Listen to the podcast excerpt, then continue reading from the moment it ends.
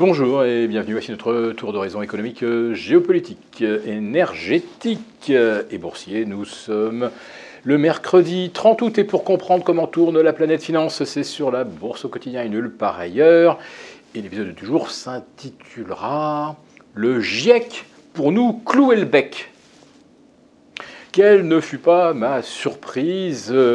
En euh, allumant un peu machinalement euh, ma télé. C'est tombé sur France Télévisions, donc France 2. Et au JT du matin, qui était invité Un expert du GIEC. Aïe, aïe, aïe, aïe, aïe, il est venu à nouveau nous débiter son mantra sur le réchauffement anthropique, c'est-à-dire causé par l'homme, avec un dérèglement climatique qui va tous nous tuer, les océans qui vont monter et euh, nous submerger, et euh, une chaleur d'enfer qui fera euh, fuir 200 millions d'habitants de la planète vers des cieux plus cléments. Je rappelle que euh, au cours des 50 dernières années, le niveau des océans ne s'est même pas élevé de plus de 5 cm, alors que d'après les prévisions de 1990, la moitié du Bangladesh, euh, euh, les Maldives, le Vanuatu devaient déjà avoir disparu sous les flots en 2010. Et en 2020, euh, les euh, Maldives euh, ont construit trois aéroports, rajouté je ne sais combien d'hôtels en bord de plage, et à Miami, on, continue également de construire des villas avec marina, alors que théoriquement, elles devraient déjà avoir de, de l'eau jusqu'au premier étage. Bref, euh, je zappe, euh, je reviens sur des chaînes euh, économiques et hop, boum, encore de la décarbonation.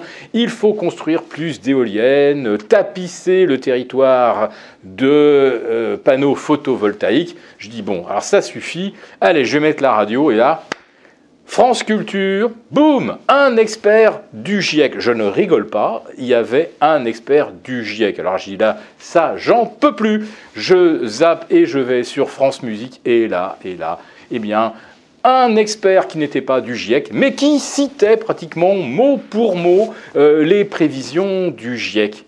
Mais c'est pas possible. Ces gens-là, ils ont un plan de com, euh, comme euh, Coca-Cola, euh, comme Renault ou, comme Ikea. Enfin, c'est incroyable.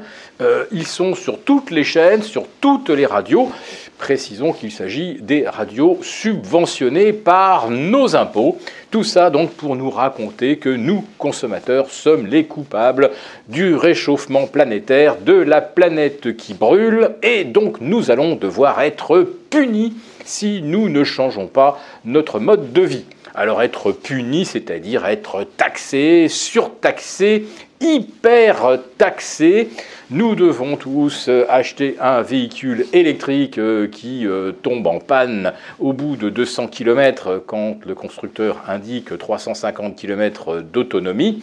Nous, devons tous prendre un véhicule électrique car l'électricité c'est l'avenir et depuis que l'on a vu les ventes de véhicules électriques exploser, le coût de l'électricité a triplé. Allez, si on est un peu plus nombreux à en acheter, peut-être que le coût de l'électricité quadruplera.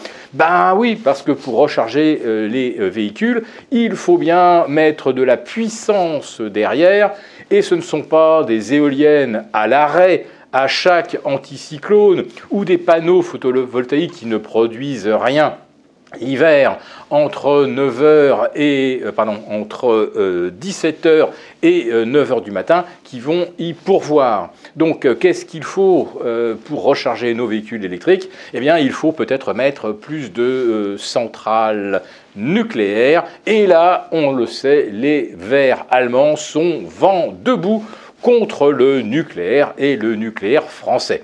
Bien entendu, euh, quand les Allemands ont éteint leur réacteur et qu'ils ont manqué de courant, ils sont venus quoi faire? Eh bien, mendier euh, du courant produit par nos propres centrales nucléaires. Voilà. Donc les verts allemands, quand c'est du nucléaire allemand, ça ne va pas. Si c'est du nucléaire français, alors là, oui, on en veut bien.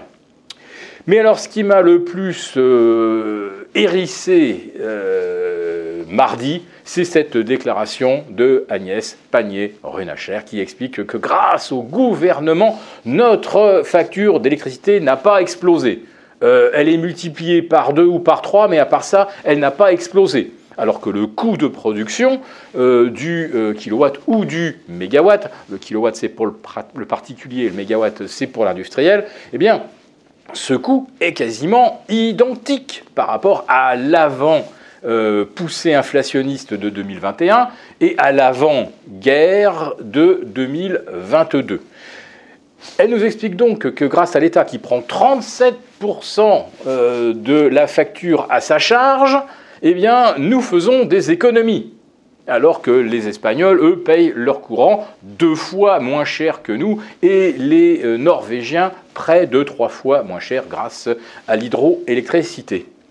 Mais si l'État prend 37% de la facture à sa charge, euh, mais, l'État, c'est qui Qui c'est qui euh, vient euh, abonder le fonds qui prend en charge ces, ces 37% C'est tout simplement l'argent du contribuable. Donc c'est en effet la double peine prix de l'électricité doublé, triplé ou quadruplé hein, pour certaines petites entreprises.